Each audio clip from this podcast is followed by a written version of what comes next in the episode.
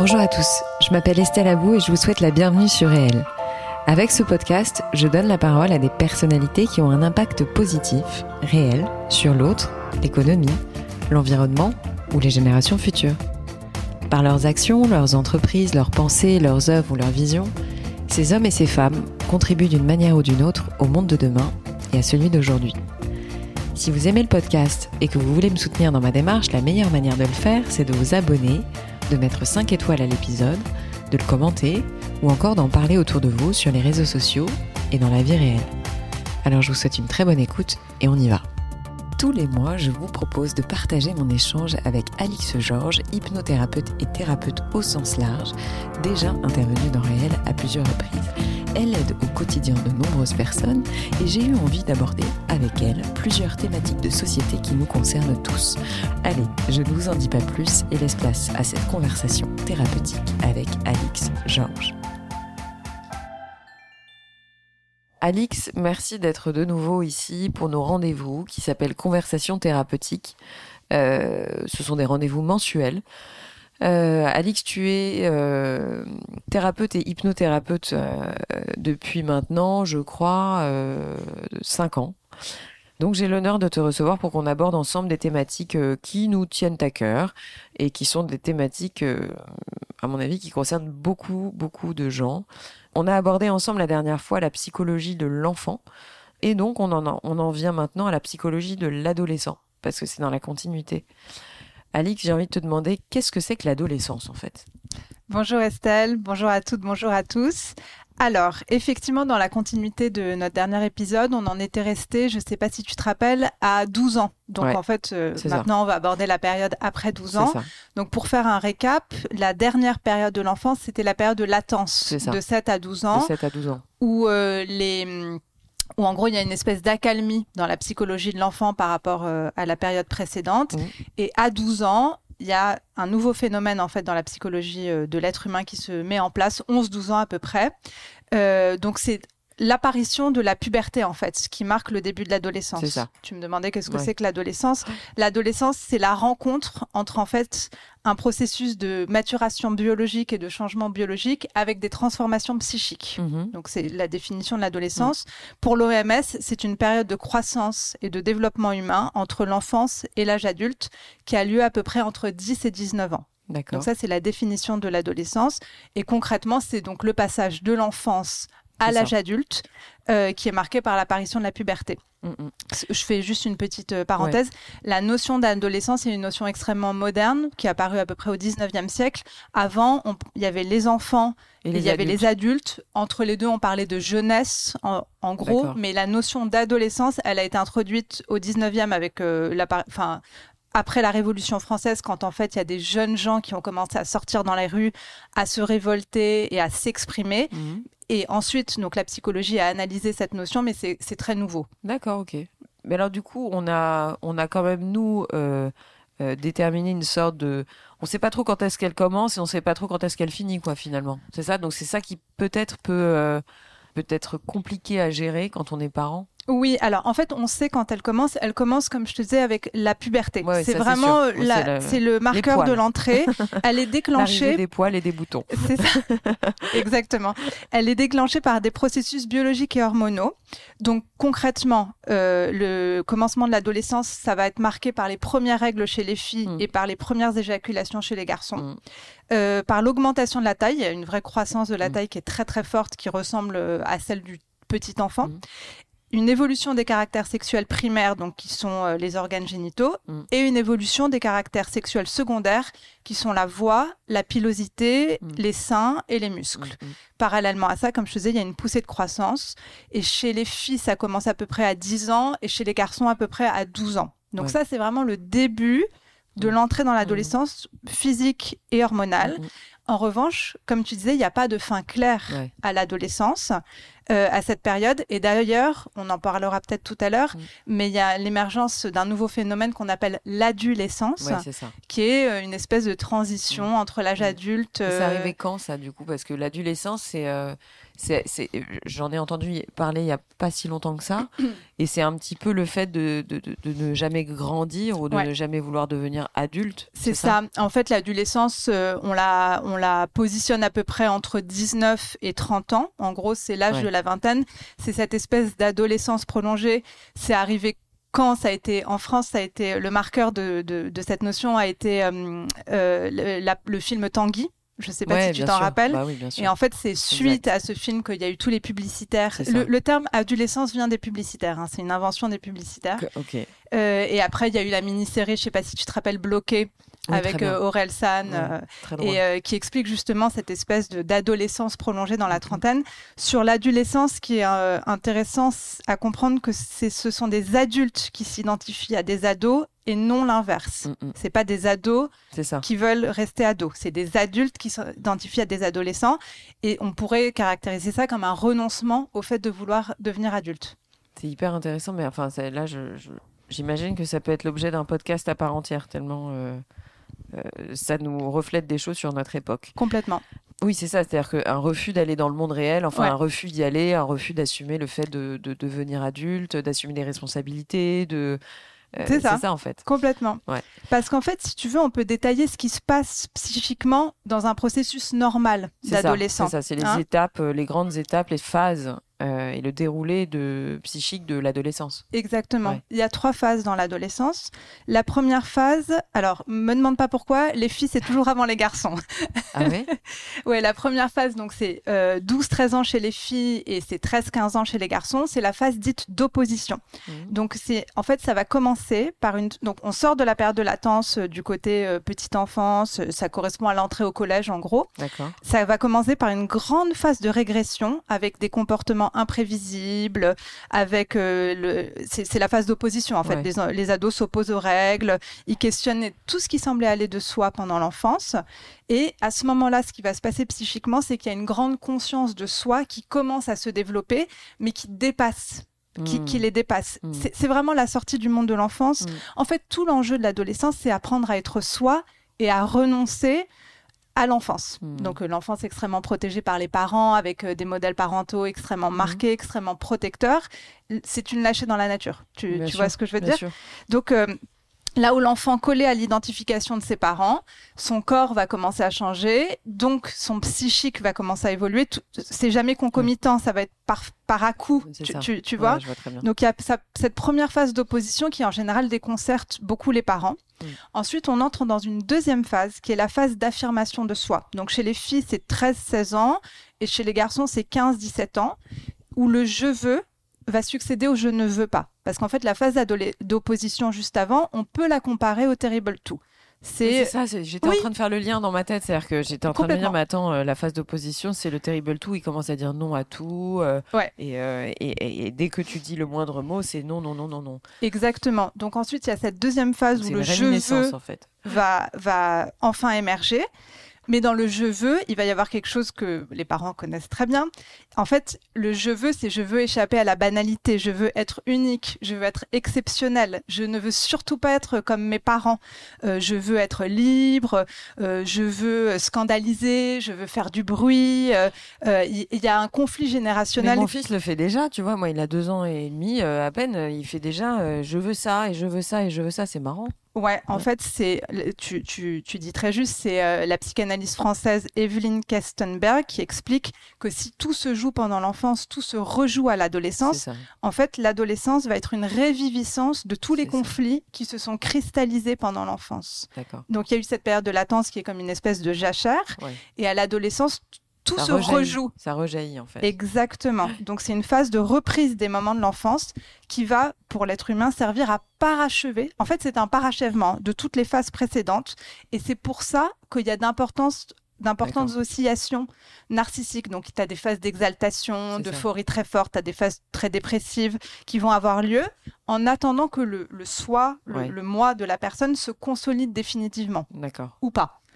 Alors c'est ça, ouais. Oui, Bah- parce que parfois, c'est jamais le cas. Dans le ou pas, tu as cette fameuse euh, question de l'adolescence. Bah, effectivement. C'est ça. Donc, dans cette phase d'affirmation de soi, donc tu as un côté extrêmement mégalomaniaque, Mm. tu as un côté très idéalisé où euh, les ados sont ultra généreux, altruistes, euh, ou à l'inverse très égoïstes. Tout est extrême en fait, Ah oui, tout est très clivé. Ouais. Tu as un désir euh, d'être exceptionnel. La grande figure qu'on connaît tous de cette période, c'est euh, le poète Arthur Rimbaud, Ouais, euh, qui en sûr. fait a écrit ses poèmes à 15 ans. Mm. J'ai découvert ça là pendant mes Mhm. recherches. Euh, et qui écrivait à 15 ans Je veux devenir parnassien. Donc, euh, les parnassiens, c'était le mouvement euh, poétique de l'époque, ou rien. Donc, tu as ce côté hyper affirmé des Mhm. choses. Et en fait, il va arrêter d'écrire à 20 ans. Donc, c'est et lui, il venait de province, Charleville-Mézières, il était prédestiné à être médecin et il voulait surtout pas de cette vie. Il a fugué à 15 ans pour aller retrouver les poètes. il a écrit ses poèmes. Donc, c'est vraiment la figure même de cette phase. C'est vrai. Oui. Je bon. savais pas, tu vois, tu m'apprends un truc. Lui, en l'occurrence, euh, c'était un génie. C'est Ouais. c'est pas le cas de tout le monde. C'est pas parce qu'on écrit des poèmes qu'on- à 15 ans qu'on devient Arthur Rimbaud. mais, mais je trouve que c'est une figure intéressante euh, pour les ados. Et après, donc, tu as cette troisième phase qui est la phase d'indépendance. Ouais. Donc, euh, les filles, c'est à peu près 16-18 ans, les garçons 18-20 ans, où en fait, tu as un déclin Ouais. de toutes les idéalisations. Tu as des identifications plus stables qui vont se construire, qui vont perdurer à l'âge adulte. C'est vraiment l'entrée dans l'âge Mhm. adulte, où tu as une indépendance affective, une indépendance économique et surtout une acceptation de ce passé de ses parents qui va s'installer avec euh, l'accès au travail, l'accès au couple. euh, et tu vas avoir cette, en fait, l'abandon de l'enfance qui va véritablement euh, se positionner. Et comme je te disais, cet abandon de l'enfance et ce passage à l'âge adulte est rendu incertain aujourd'hui dans nos sociétés Mm, mm. où il y a du chômage, où il y a de l'incertitude, où il y a des normes qui sont de plus en plus brouillées, en fait, où il y a des rites de passage. Il y a eu beaucoup d'inquiétudes liées au climat aussi. Enfin, euh, des gens qui se Oui. disent euh, je veux pas aller dans ce monde-là. Donc, Bah, euh, Le côté nos futurs, euh, il, est, il est très très Ouais. marqué aujourd'hui. Alors, trois phases, donc on résume. Opposition, affirmation de soi et indépendance si tout se passe bien. Alors justement, je, je reviens juste sur les enjeux psychiques, c'est-à-dire que Oui. qu'est-ce qui se passe euh, On a compris les grandes phases qui sont quasi euh, chronologiques, enfin opposition, affirmation de soi, indépendance. Oui. Mais du coup, qu'est-ce qui se passe euh, concrètement et psychiquement? Tu vois, qu'est-ce qui est, c'est, c'est quoi les enjeux à cette période-là? Alors, le grand enjeu, c'est l'abandon de l'enfance, comme je te Mm. disais, Mm, mm. et c'est le fait de se confronter à une réalité qui est imparfaite. La réalité, elle est imparfaite. Enfin, en fait, le grand enjeu psychique, ça va être de supporter la réalité imparfaite, de, de sortir de ce clivage euh, où on idéalise Idéaliste, c'est ça. tout, ou alors où on déteste tout, C'est ça. de s'y adapter. Ouais. Ce qui ne veut pas dire, c'est ça qui est très important si des ados nous écoutent, ce qui ne veut pas dire devenir conformiste, ce qui ne veut pas dire devenir cynique, mais ce qui veut dire devenir réaliste et donc abandonner des idéaux qui sont trop absolus, qui sont venus de l'enfance. C'est incroyable ce que tu me racontes parce que c'est. Ça me renvoie à mon, à mon choix de, de nom de podcast. Réel? Bah oui. Pourquoi? Ah bah oui, Bah oui, mais s'ancrer parce dans la je pense réalité. que, ouais, non, mais Oui. c'est-à-dire que je crois que, euh, indépendamment de, du sujet qu'on aborde, euh, chacun a son tempo, chacun a son temps, Oui. tu vois, Mhm. et que c'est vrai qu'il y a 5-6 ans, j'ai eu un besoin de euh, d'arrêter les, idéa- les, les idéaux et de. Je sais pas, ça me, ça me renvoie à mes propres euh, turpitudes. mais, mais, mais ça nous renvoie tous à ça. Ouais. Et en fait, c'est une période extrêmement violente. Alors, Ouais. je trouve que c'est une période qui est vraiment magnifique. C'était Proust qui disait l'adolescence, c'est le seul temps où on a où on, on est appris quelque chose. C'est c'est d'une fertilité, d'une effervescence très forte, mais d'une très grande violence euh, physiquement. Mm. Puisque, en fait, ce qu'il faut se rendre compte, c'est que le point de départ, comme je disais, il est physique. C'est- ultra violent quand tu as ton corps comme ça qui change, quand tu ne comprends pas ce qui t'arrive. Il n'y a Et- pas un complexe du homard euh, de Françoise Dolto? C'est un peu. euh, Tu peux nous expliquer un peu ça? Oui, euh, la notion de complexe du homard, effectivement, c'est Françoise Dolto qui l'a euh, théorisé euh, pour expliquer la période de transition. Elle parle de complexe du homard parce que les homards, à un moment de leur vie, vont perdre leur carapace et vont faire leur mue, co- comme un ça. serpent en fait, Ouais. Où la carapace va se briser et elle va se fissurer avant de totalement tomber. Et pendant ce temps, le homard est ultra vulnérable, ultra fragile. Il va se cacher derrière des rochers, il va se cacher sous les algues et il va être à la merci des requins et de tous les prédateurs euh, de la nature. Et en attendant qu'une nouvelle carapace repousse définitivement, bah, il va devoir euh, se, protéger. Et c'est la même chose, c'est Françoise Dolto donc, qui expliquait ça, qui va se jouer euh, pour l'adolescent jusqu'à acquérir une stabilité adulte. Il arrive dans un monde nouveau. Il a un corps qui est différent, euh, qu'il ne maîtrise pas. Parce qu'en fait, enfin, comme je te disais. Oui, c'est ça, c'est au-delà de toi. Enfin, il faut se rappeler cette période où tu as des poils qui arrivent, ah ton, ton, corps change, euh, ta voix change. Quand tu es un garçon, c'est, ah enfin, la mue, c'est quand même un moment, euh, je pense, mm, mm. assez compliqué à vivre. Euh, tu as les règles pour les filles, tu as les éjaculations pour les garçons, tu as de la poitrine, tu comprends pas. Enfin, c'est violent. Ah, hein. des boutons. Enfin, et, et d'ailleurs, remarque aux parents, c'est vivement déconseillé de pointer toutes ces petites transformations qui sont liées à la puberté, parce que tu as plein d'adultes qui adorent faire ça, euh, c'est déconseillé de le faire parce qu'en fait, l'adolescent, pendant ce temps, a un sentiment d'étrangeté par rapport à lui-même avec euh, voilà l'acné, la prise de poids, les poils où il n'a plus de repères. Donc Puis en plus, ce qui est terrible, euh, c'est que tu te retrouves aussi avec des, une forme d'injustice parce que tu en as qui ont quasi pas de signes. Oui. Tu vois, enfin, moi je me souviens mes souvenirs d'adolescente moi, j'avais des boutons, euh, un appareil dentaire, des mmh. lunettes. Euh, enfin, tu vois, j'étais euh, j'étais mal dans ma peau à cette période. Et, autour de moi, je voyais des filles, mais tu avais l'impression que ça glissait sur elles, mmh. qu'elles n'avaient pas de sujet de peau, pas de sujet de mmh. poids, pas de sujet de dents, pas de sujet de tout. Et donc ça, c'est physique. Et après, il y a un autre aspect, mais plutôt exogène de ce que tu expliquais, sur les comportements des autres adolescents, qui eux-mêmes sont dans ce truc-là, où la violence et, c'est en ça qu'on en vient au sujet de parfois de la euh, de la du harcèlement scolaire c'est-à-dire ah que bah ça tombe pile poil dans cette mmh. période où mmh. chacun est en train de vivre une révolution intérieure et du coup se rejaillit euh, sur les autres et c'est à cette époque alors que tu es le plus vulnérable mmh. c'est à cette époque-là où la violence est la plus dure à ressentir, enfin la plus virulente et en même temps la plus compliquée à absorber. Oui, comme mm. je disais, c'est une période d'une violence extrême. Les harceleurs, euh, justement, puisque tu en parles, sont Commence souvent... vers 10 ans, 10, 12 ans, enfin... Bah, le collège, hein, c'est en gros. Euh.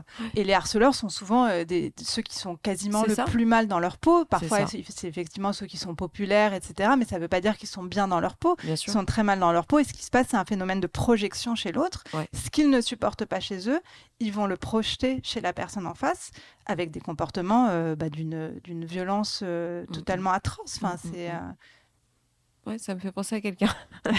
Excuse-moi.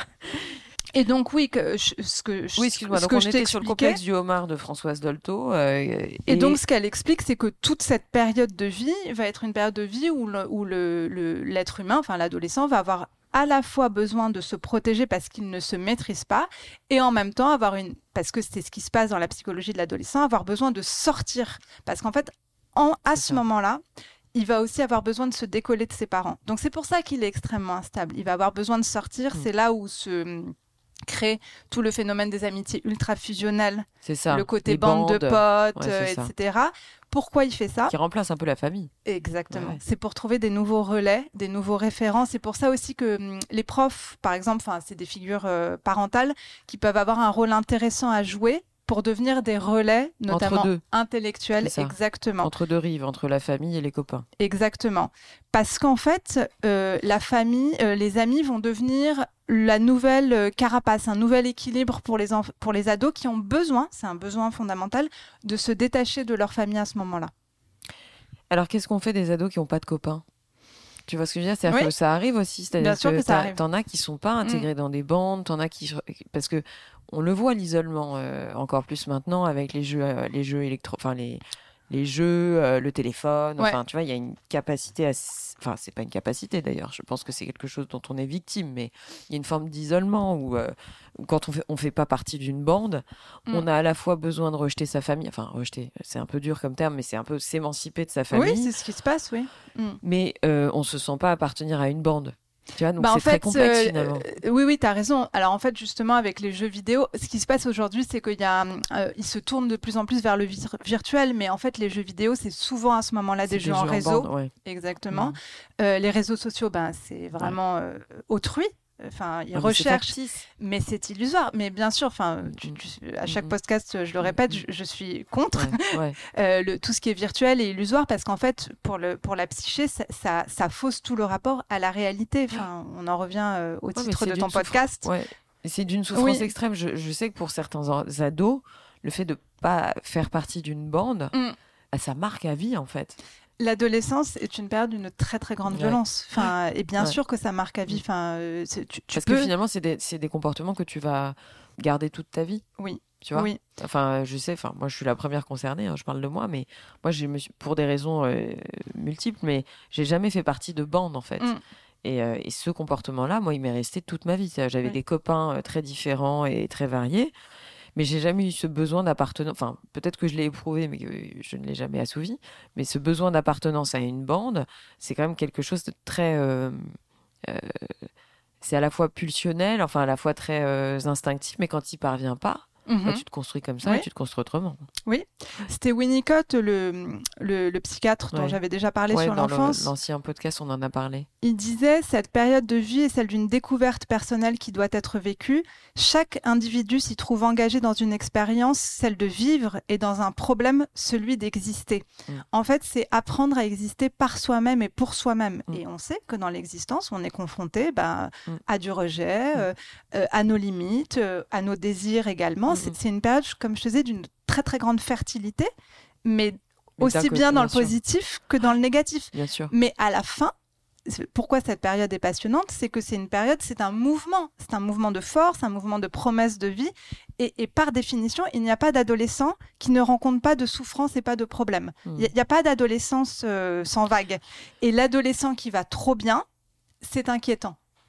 C'est ça. Tu, tu vois, c'est un coup. Qui fait, euh, rien, euh, qui fait rien hors cadre, qui fait ce que les parents demandent de faire. Euh, enfin, c'est. Qui a pas besoin de sortir. Parce qu'on en vient aussi au, au comportement maintenant. C'est-à-dire qu'il y a, y a quand même des comportements qui émergent, j'ai envie de dire, assez du jour au lendemain. Oui. Et franchement, je peux le constater aussi, enfin, je l'ai constaté. Avec les mais, ados. Ouais, c'est-à-dire que tu as. alors, on a parlé effectivement des, amitiés fusionnelles, des bandes qui remplacent la famille, mais il y a aussi, euh, d'un coup, ils se mettent à sortir. Oui. À vouloir sortir, mmh. euh, aller voir les copains, sortir le soir, mmh. euh, pas rentrer, etc. Enfin, dire tu, vois tous les parents dire tu rentres si tu rentres à minuit 5 euh, c'était interdit de sortie euh, jusqu'à euh, pendant trois mois. Mais voilà c'est pour trouver des, relais c'est exister en dehors de sa famille etc il y a également le fait de, vouloir paraître les looks tu vois l'appartenance à, à bah moi je suis plutôt gothique moi je suis plutôt bimbo moi je suis plutôt machin je suis plutôt truc. Donc ça aussi, c'est un besoin. Le look, euh, en fait, ça va être la nouvelle carapace par rapport au complexe du homard euh, de Françoise Dolto. Le look pour l'ado, euh, il est très important parce que c'est cette carapace provisoire. Donc, c'est pour ça que l'adolescent, à ce moment-là, il y a deux tendances qui vont se marquer, si on caricature. Hein. C'est où il va vouloir beaucoup beaucoup se différencier des autres donc gothique ou se mettre à avoir un ongle rouge un ongle orange les cheveux bleus etc ou au contraire il va vouloir beaucoup s'uniformiser c'est pour ça que si tu fais euh, une sortie de lycée, je sais pas si tu as remarqué, mais ils ont tous, euh, toutes les filles ont le même sac à main, tous les garçons ont le même, euh, les mêmes baskets. c'est en fait pour rentrer dans la tribu, pour être intégré, pour être rassuré. Mais du coup, tu es contre les uniformes à l'école? Euh, j'ai pas d'avis en fait là-dessus. Est-ce que ça a un, vrai impact selon toi? Parce que finalement, moi j'ai toujours pensé que c'était une bonne chose, l'uniforme pour la simple et bonne raison que ça permettait aux, différences sociales de s'effacer, c'est-à-dire que, enfin, ou culturelles ou. Bah, euh, c'est le grand argument de l'uniforme. Hein. Bah, de dire que, tu sois pauvre, riche, euh, classe moyenne ou pas, euh, tu vas pas ramener du Dior ou du je ne sais mm. quoi, enfin des marques de luxe dans ton dans l'école et que tout le monde est et que tout le monde est habillé de la même manière pour justement effacer ça. Donc. Et en même temps. Ryan Reynolds here from Mint Mobile. With the price of just about everything going up during inflation, we thought we'd bring our prices down. So to help us, we brought in a reverse auctioneer, which is apparently a thing. Mint Mobile unlimited premium wireless. Ready to get 30, 30, bit to get 30, bit to get 20, 20, 20, bit to get 20, 20, bit to get 15, 15, 15, 15 just 15 bucks a month. So, Give it a try at mintmobile.com/switch. slash $45 up front for 3 months plus taxes and fees. Promo rate for new customers for limited time. Unlimited more than 40 gigabytes per month slows. Full terms at mintmobile.com. Euh, à l'adolescence, puisque là on est vraiment sur l'adolescence, c'est aussi important que l'expressivité puisse s'exprimer, de la créativité du look. Donc tu vois, tu as le pour et tu as le contre. Non, non, c'est sûr. Donc c'est des carapaces provisoires, tout ça. Et c'est vrai que c'est par phase, hein, finalement, quand on y pense. Euh, Euh, t'as des phases, bah voilà, euh, j'ai eu les cheveux bleus, j'ai eu les cheveux rouges, Oui. je me suis habillée comme ça, et puis à un moment, boum, ça part d'un coup finalement. Oui, parce que en fait, si on théorise psychologiquement, tu as quelque chose qui a réussi à se construire avec cette carapace, et donc c'est possible d'abandonner. Ils sont allés chercher quelque chose en C'est une ça. carapace. Voilà, donc ça les a protégés, ça a une Ouais. vertu extrêmement protectrice. Mais d'ailleurs, c'est pour ça qu'en fait, à l'âge adulte, tu trouves très peu de gothique, par exemple, enfin, alors que tu en as beaucoup à l'adolescence. À un moment, on abandonne en fait ce type de look parce qu'on n'en a plus besoin. Ouais. Ça a une vertu protectrice au départ. Mais alors ça, c'est pour l'aspect, on va dire entre guillemets sympathique et Oui. euh, qui est pas très compliqué à gérer. C'est-à-dire, c'est pas si grave de changer de coupe de cheveux ou de ou d'avoir les cheveux bleus, mais euh, ou de se faire des ongles noirs. Mais il y a des conduites à risque quand même qui émergent aussi euh, à cet âge-là Oui, pour exister. complètement. Et là, euh, c'est des conduites à risque pour exister, mais qui peuvent détruire. En fait, c'est- exactement ce que tu dis, c'est que le vécu de, des bouleversements qu'on qu'on décrit est tellement violent, et tellement difficile, et tellement insupportable que comme l'adolescent ne peut pas être, enfin certains adolescents hein, n'arrivent pas à être passifs Mm. face à ces changements qui sont beaucoup trop brutaux et qui les assaillent, ils préfèrent prendre, c'est un arbitrage, prendre le risque d'une conduite plus à risque pour avoir le sentiment d'exister, d'avoir le contrôle sur les le choses.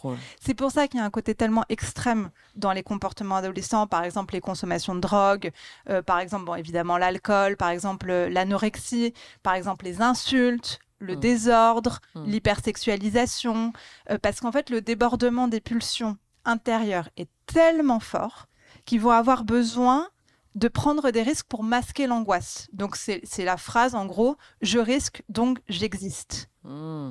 Tu, tu comprends? En fait, c'est une décharge. C'est une décharge des conflits que l'adolescent n'arrive pas à prendre en charge par lui-même. Je ne suis pas du tout en train de te dire que c'est une bonne décharge. D'ailleurs, euh, on conseille aux, aux parents euh, qui sont euh, très souvent, enfin ça on en voit extrêmement souvent, des parents qui Mm, mm. sont hyper inquiets par Mm, leurs enfants qui ont ce type de conduite. C'est intéressant de, de- d'encourager les ados à exprimer cette agressivité, ces pulsions dans des activités saines. Par exemple, Le sport. oui, le sport, les arts martiaux pour les garçons, euh, ou, ou- ou la- ou l'art, ou la créativité, mais des activités saines, énergiques, C'est ça. plutôt que dans ce type de comportement. Et normalement, il y a une bascule parce qu'avec les adolescents, c'est assez facile d'une certaine façon, c'est comme avec les enfants. Mm. Comme tout est en mouvement, tu peux assez facilement décaler les choses. Donc normalement, il y a un basculement qui peut se faire. Ça dépend hein, de chacun, évidemment. C'est hyper passionnant. Enfin, euh, vraiment, ça me fait réfléchir sur beaucoup de choses. Mais c'est euh, du coup dans les comportements à risque, on peut peut-être les citer. Il n'y a pas que euh, le désordre ou le, le fait de devenir agressif, etc. Mais il y a une hypersexualisation qui est. Oui. Mais, mais je pense quand même aux jeunes filles. Tu Oui, bien dire? sûr. Enfin là, je, je peux pas m'empêcher de penser à ça. C'est-à-dire Mm. qu'avec les réseaux sociaux, Oui. Euh, je vois des enfants. Enfin, euh, c'est Oui, pas bah des oui, enfants, euh, mais c'est c'est quasiment- des enfants pour moi. Tu, soulignes un 12, point 13 juste, c'est que l'adolescence commence de plus en plus tôt. Parce que les phénomènes, même, euh, je ne sais pas si tu vois dans ton entourage, mais les phénomènes purement pubertaires arrivent beaucoup plus tôt. Aujourd'hui, les filles, elles ont de la poitrine à 10 ans, à 11 ans, euh, alors qu'il y a encore 15 ans, c'était plutôt à 12 ans, à 13 ans. Il y a, je ne saurais pas t'expliquer pourquoi, je, ne sais pas. Ouais. Mais peut-être qu'on les met plus en valeur. C'est-à-dire que peut-être qu'on les. C'est peut-être ça aussi le sujet. C'est Oui, que t'as avant, raison. euh, peut-être qu'on les voyait pas, qu'elles les cachaient. Mm. Enfin. Mais c'est vrai qu'aujourd'hui, Mm. je vois sur les réseaux sociaux, enfin, euh, il y a quand même des, des- des jeunes filles, euh, enfin, des, des- quasi-enfants, enfin, des adolescentes pour le coup, qui ont 12 ans, qui en paraissent 22, quoi. Enfin, qui mettent euh, Mm. des, enfin, qui se mettent très très tôt sur les réseaux en maillot de bain, enfin, tu vois, qui mettent en avant le corps. Euh, pour moi, c'est très perturbant. Enfin, je trouve que c'est Oui. quand même. euh, de- Et puis avec les parents qui sont ok. En fait, c'est elles, elles ne le font pas exprès. C'est-à-dire que encore une fois, comme je te dis, euh, les adolescents ne captent pas forcément ce qui leur arrive. Et on sait que les adolescents ont besoin pour pour fixer leur image d'eux-mêmes, ils ont besoin d'être validés pour les autres, par les autres. C'est pour ça que, que le like et que les réseaux sociaux marchent tellement bien pour les adolescents, puisqu'ils ouais. ont besoin, comme le corps, soutien de la communauté. comme le corps leur échappe. Tu, tu comprends Ouais, Enfin, ton corps t'échappe à ce moment-là. Tu as besoin d'être validé par les autres pour comprendre ce qui t'arrive. Tu, tu, tu vois ce que je veux dire? Bien sûr. Donc, c'est pour ça d'ailleurs que les filles passent autant de temps dans la salle de bain à se scruter, à se Ouais. regarder. D'ailleurs, les garçons le font aussi, Ouais. parce que le corps leur échappe. Donc, quoi de mieux qu'un réseau social qui te valide? Tu, tu vois, donc psychologiquement, c'est normal ce qu'elles font. Ton miroir version. euh, Mais ce qui n'est pas puissance normal, et c'est Ouais. important que juste que je finisse Ouais. ce raisonnement, ce qui Ouais. n'est pas normal, c'est que les adultes cautionnent ça parce que c'est totalement n'importe quoi et que la société cautionne ça. Enfin, je, je trouve personnellement qu'il y aurait un vrai travail à faire euh, au niveau légal Mm. euh, pour mieux contrôler euh, l'usage des réseaux sociaux. Enfin, je, je dis rien de nouveau, hein.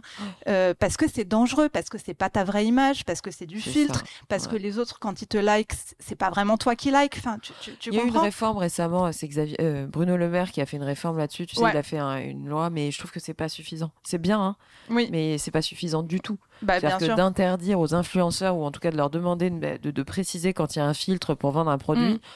Moi, j'avais envie de dire, mais juste interdit les filtres en fait, tu vois. Oui, mais Non, Enfin, c'est un peu abrupt, mais finalement, oui. ce serait pas mal d'interdire Ben, les filtres. psychologiquement, c'est- ça serait excellent. Enfin, Bah parce oui, que parce qu'en fait, si tu te trouves moche sur une photo, bah tu la postes pas. et aujourd'hui, les, like premiers consommateurs de chirurgie esthétique, c'est la tranche d'âge euh, Mais il y en a 18-34 ans. de plus en plus, Oui. des plus jeunes. C'est-à-dire, je, je le sais, euh, il y a une, il y a une- un phénomène où euh, euh, ça, on, on me l'a confirmé, ça démarre à 25 ans. Oui, je te dis, Je la première tranche d'âge, aujourd'hui, c'est 18-34 ans en croissance. hein. Je ne te dis pas que, euh, qui- que c'est plus que les personnes très âgées, mais en, en croissance de cette portion d'âge, ce sont les plus consommateurs. C'est impressionnant. C'est impressionnant parce Mm. qu'en fait, on est dans une ère où on nous dit il faut être bien dans sa peau. euh, euh, on est dans le bien-être, dans le développement personnel, dans tout ça, et ça nous renvoie, enfin, c'est, c'est, c'est- ça nous renvoie aussi à une espèce d'idéalisation de beauté, de culte de la beauté, euh, qui est finalement très illusoire. C'est perturbant. Alors donc, j'en viens au sujet de fond aussi, c'est euh, le dur et difficile rôle d'être parent d'un adolescent. Oui. C'est-à-dire que c'est quand même euh, sacrément compliqué. Oui, oui, il y a un petit proverbe comme ça qui dit petits enfants, petits problèmes, grands Ah bah enfants, grands problèmes. Mm. C'est vrai. Mm. Euh, c'est très, très dur, en fait, d'être euh, parent d'un adolescent. Je, je pense que c'est plus dur que d'être parent d'un petit enfant. Ouais, Désolée, mais- citation. Non, non, mais t'as raison, mais c'est non, mais c'est que ça me fait penser à une citation et euh, je- pour ne pas le citer, c'était mon père qui disait quand t'es petit, euh, tu nous empêches de dormir et quand t'es grand, tu nous empêches de vivre. Sympa.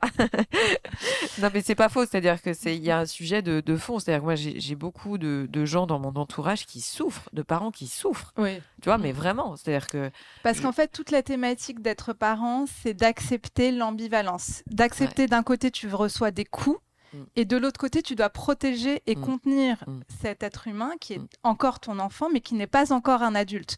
Donc, tu dois accepter d'être un objet de tension permanent, qui est très très fort et qui est dirigé contre toi. bien sûr, Puisque ce toute la thématique de l'ado, c'est de se de séparer de ses parents Ouais. et d'arriver à rejeter ses parents parce, qu'il le- parce que c'est obligatoire dans le processus. Tu es obligé de rejeter tes parents à un moment pour te construire. Mais on en revient à, à cette idée de, de, de- de lien continu entre la, la petite enfance et l'adolescence. Euh, on en revient, alors tout à l'heure c'était sur la phase du non, le terrible tout, Oui. mais là on peut très bien le, le- le rapprocher au phénomène de euh, euh, non, pas maman. euh, euh, moi je me suis quand même pris une claque, je me suis quand même pris une baigne de mon bébé. si tu veux. Donc, Mais dis-toi oui. que ça va être plus fort pendant, l'adolescence. non, mais tu vois, c'est-à-dire Ouais. que j'ai- donc il m'a quand même, voilà, il m'a rejeté. Et toi, face à ça, bah, tu es obligé de, bah, d'agir d'abord par rapport à ça, Oui. mais en même temps de lui rassurer sur ton amour. Et en fait, c'est ça qui est tu très dois- très particulier. Tu dois accepter d'être cet objet de tension. Ouais. Tu dois accepter d'être totalement euh, manipulé, utilisé d'une ouais. certaine façon. Mais on a fait pareil avec nos parents. hein. C'est euh, c'est- l'histoire de l'être humain, en fait. Tout en les acceptant, parce qu'en fait, tu as aussi toute la thématique des parents qui ne supportent pas d'être dépassés par leurs ados. Parce que, en fait, Bien les sûr. ados nous, nous remettent totalement en cause dans nos, dans nos conformismes, enfin, dans notre embourgeoisement. Enfin, Bah, plus sûr. tu es adulte, plus tu t'embourgeoises. euh, et, et les ados nous, nous, bah, nous challenge en Ouais, fait là-dessus. Et il faut accepter de les laisser choisir d'autres modèles sans se sentir dépréciés. Et sans s'e- s'effacer non plus, voilà. Ah bah Sans s'effacer, bien sûr, parce qu'ils ont besoin, au contraire, de la confrontation. C'est Bah, un ils besoin. ont besoin de la confrontation, ils ont besoin d'une solidité en face d'eux stabilité. et d'une stabilité, et ils ont besoin, comme les enfants, d'être extrêmement contenus. En fait, un ado, quand il challenge son parent, Mm. c'est comme un enfant quand, euh, quand il challenge son parent, Mm. il a besoin de voir que la limite existe. Bien sûr. Tu, tu comprends enfin, euh, Et le parent démissionnaire, on- je renvoie au podcast sur l'enfance, bah, c'est un parent angoissant. Ouais. Parce qu'en fait, quand tu challenges, quand tu dis non, quand tu dis t'es nul, etc., il y a un plaisir à retenir le Bien parent. bien tu, sûr. tu, tu- Bien tu sûr. vois ce que je veux dire? C'est que t'es pas sûr. encore émancipé. Bien sûr, bien sûr. Et le démissionnaire, et là je- j'en reviens, c'est très très très très angoissant. T'as raison. Donc euh, de- quand, tu es- Angoissant. quand tu contiens ton enfant, tu le rassures sur les limites, sur le fait que tu peux le protéger, que tu es là. Le plus grand service que tu puisses rendre à ton ado, et c'est comme aux enfants, c'est d'être toi-même. C'est d'être toi-même dans ta vie. C'est exactement comme avec un enfant. C'est-à-dire toi-même de montrer que tu as une, une vie que toi-même tu juges euh, saine, euh, positive, que ce soit une vie euh, professionnelle, familiale, amoureuse, etc. Épanouie, parce que ça va renvoyer à l'ado le fait que ça peut exister. Mais le fait qu'il n'aura pas la même vie que toi. C'est-à-dire que si tu es trop parfait, Hmm. comme la mère parfaite euh, de Winnicott pas. qui est trop dangereuse, si tu es trop parfait, tu vas empêcher l'enfant, l'adolescent, d'accéder à sa propre individualité. Hmm. Mais d'autant que là, enfin, je, je mets un peu les pieds dans le plat. Excuse-moi, peut-être que je te coupe en plein développement, Non, mais je pense à la, à la- au changement de sexe. C'est-à-dire qu'il y a quand même Ouais. ça aussi qu'on rajoute. Euh, à mon oui. époque, moi, il n'y avait pas ce truc-là. Bah non, beaucoup moins. Tu vois Mm. Enfin, euh, moi, j'ai pas souvenir dans ma cour d'école euh, ou dans mon cours de, dans ma cour de collège Mm. euh, d'avoir eu des enfants qui voulaient changer de sexe, Oui, tu oui. vois, et qui voulaient que Mm. ce soit soutenu par tout le monde. Mm. Euh, parce que j'ai vu ce cas-là, et c'est un exemple très concret, euh, d'adolescents qui soutiennent le changement de sexe et qui demandent aux parents de valider ça. Oui. Et alors là, c'est quand même compliqué parce En que fait, nous, on c'est a- un des- quand on dit être soi, bah oui, mais moi, être moi, si demain euh, j'ai un ado ou une ado qui me dit, Mm. bah, je veux changer de sexe, euh, de fille, je veux devenir garçon, ou de garçon, je veux devenir fille, ou ma copine, elle veut faire ça, Mm. maman, euh, tu dois soutenir, bah, je dis, je soutiens pas. Tu vois? Enfin, c'est mes convictions. En fait, un des euh, grands enjeux de l'adolescence, euh, on parlait des enjeux psychiques tout à l'heure, et on, on l'a évidemment pas, pas beaucoup développé, c'est le fait d'apprivoiser un corps sexué. Hein, puisque quand tu es enfant, ton corps n'est pas sexué, enfin, euh, par définition. Et là, tu, tu vas avoir un développement en fait, de, de tes organes génitaux, Ouais, tu vas avoir ouais. euh, l'apparition même de pulsions sexuelles. Enfin, Mm. tu as des pulsions agressives Mm. et tu as aussi des pulsions sexuelles qui sont fortes, en fait, Mm. à ce moment-là. Et donc, à ce moment-là, effectivement, tu as la sexualité qui va se fixer plus ou moins quelque part. Mm. Tu, tu vois ce que je veux Ouais. dire? Mais c'est pour ça que tous tous les thérapeutes, il y a même eu un centre en Angleterre de, sur les changements de sexe, sur euh, euh, les, la transsexualité, euh, qui, a- qui, qui- où il y a eu euh, une polémique en fait autour de ça, qui faisait changer beaucoup trop tôt les adolescents de sexe, et en fait où ils se sont aperçus qu'il y avait ça. des retours de personnes après coup qui disaient mais en fait c'était trop tôt, Bien je j'étais pas encore fixée, etc. Donc c'est Mhm. très important. Bon, voilà, euh, la transsexualité finalement a toujours existé dans l'histoire, hein, donc tu as oui, des mais gens c'est ce que je voulais dire, c'est-à-dire qu'il y y a un tempo, il y a, il y a quand même un timing à Exactement, respecter. C'est-à-dire ouais. que quand tu es trop jeune et que pour tous les développements que tu viens de faire, Oui. bah, si tu dis à quelqu'un, euh, alors qu'il n'a même pas fini de, de se trouver sexuellement ou qu'il n'a pas assouvi ses pulsions, enfin vécu tout ce qu'on vient de dire, euh, comment veux-tu changer de sexe en fait? C'est compliqué, puisque toi-même Oui. tu ne sais pas. Et de toute façon, j'ai envie de dire, tu parlais du, des ados qui demandent aux parents d'être soutenus, mais en fait, c'est pas aux parents de valider ça. Tu, tu vois ce que je veux dire? Mm. Les parents, ils peuvent dire, ok, tu te poses des questions en ce moment sur toi, je, je, je t'écoute, Mm. mais pas plus. Le, Mm. le parent n'a pas à valider ou à infirmer une tendance sexuelle de son enfant ou pas. C'est à la personne elle-même de le découvrir. Hmm. Tu, tu- tu comprends? Être un bon parent, c'est offrir un regard positif, offrir un regard validant, où, où tu, tu comprends le vécu de la Mm, personne. mm. Enfin, tu le comprends. Je sais pas si tu peux le comprendre, mais tu l'écoutes à Mm, minima, mm, mm. mais tu ne donnes pas ton avis. Tu, peux donner des conseils. Ouais, mais c'est très compliqué. Ben, en fait, la meilleure attitude, c'est d'écouter. C'est de ne pas rejeter. Ça sert à rien de rejeter. Mm, Tu, mm, tu mm. comprends? C'est d'écouter. Et c'est de permettre à ton ado, à ton jeune, d'arriver à sa propre solution tout seul. C'est c'est complexe quand on est parent parce qu'on a envie d'intervenir. Ouais, et puis euh, enfin, c'est complexe d'être soi. Tu vois, parce que quand tu dis c'est être soi, c'est le meilleur service qu'on puisse leur rendre. Et Oui, en même temps, faut, faut pas dire ce que tu penses. euh, Waouh, tu vois, enfin. euh. Oui. Et en même temps, ne pas être démissionnaire. Ouais. Ouh, tu vois, Oui, tu marches sur un fil en permanence. Comme je te disais, je, je pense sincèrement que c'est plus dur d'être parent d'un ado que de parent d'un enfant.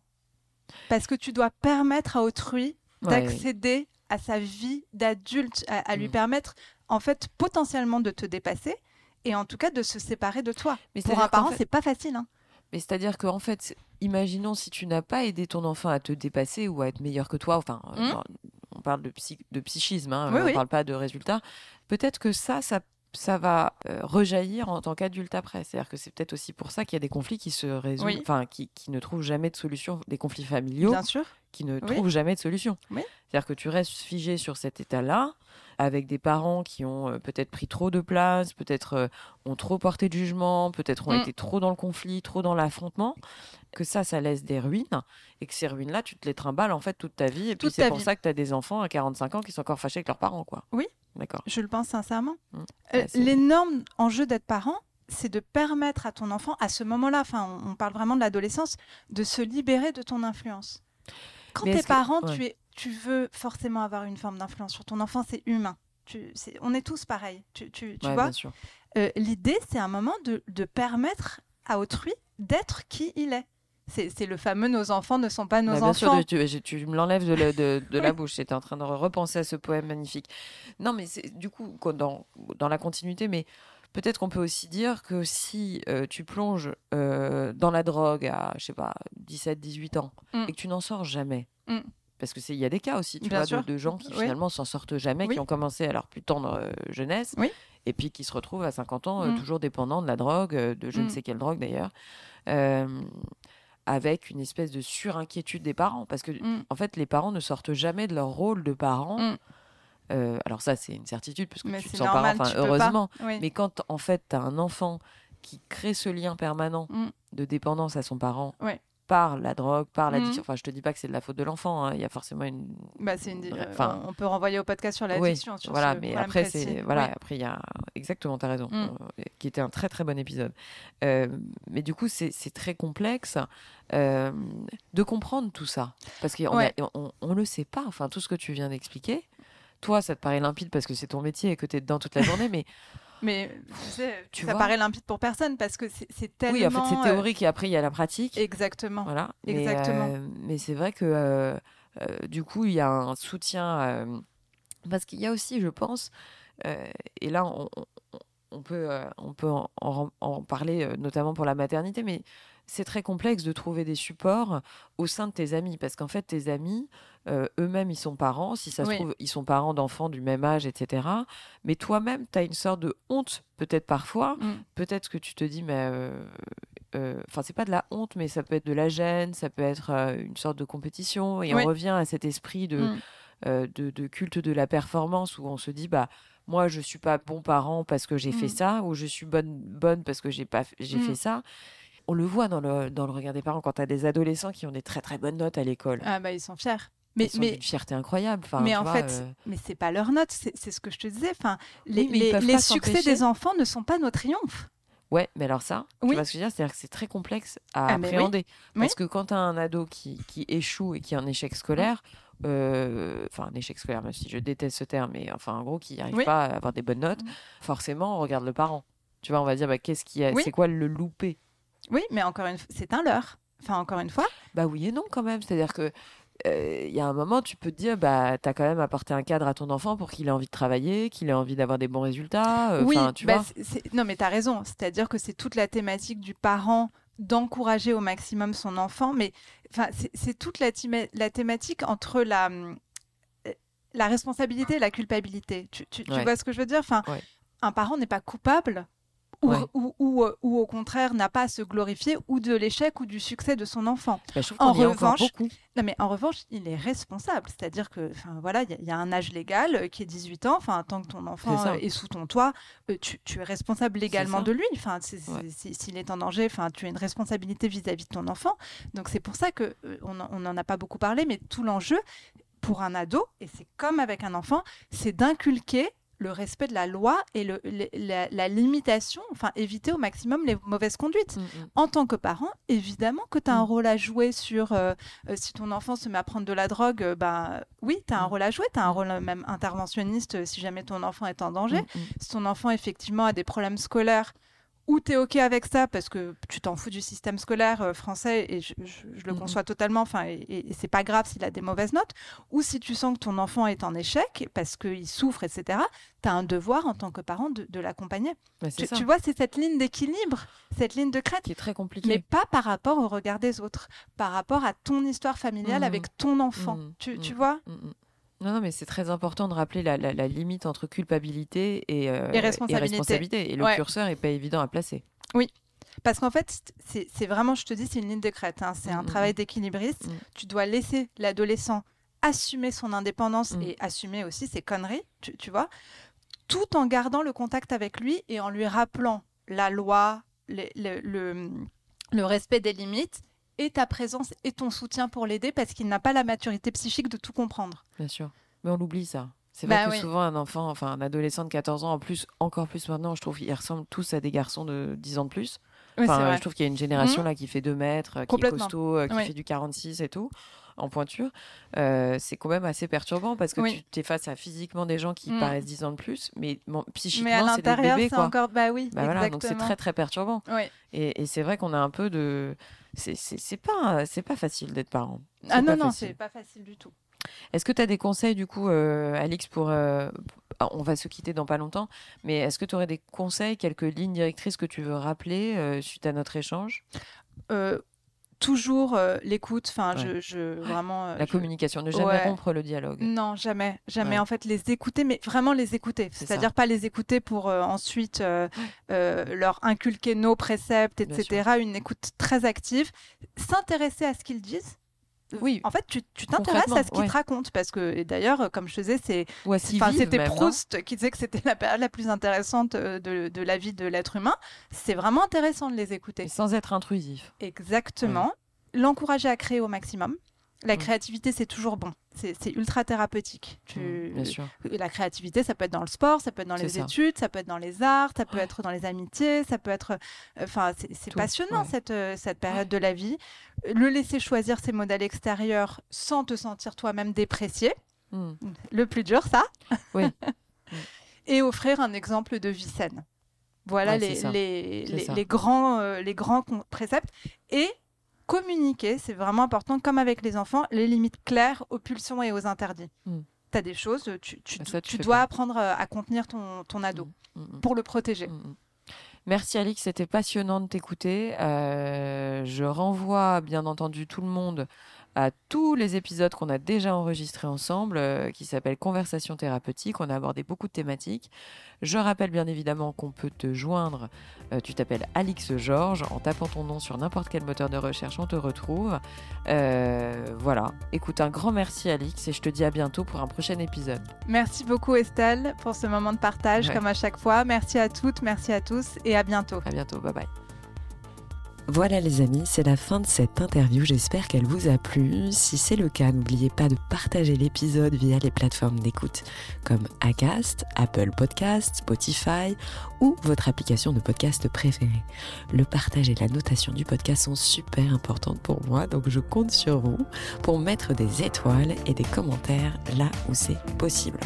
Pour vos suggestions d'invités, n'hésitez pas, je suis joignable sur le compte Instagram du podcast, Réel Podcast. Merci encore à toutes et à tous d'être de plus en plus nombreux à écouter Réel et à très vite pour un prochain épisode.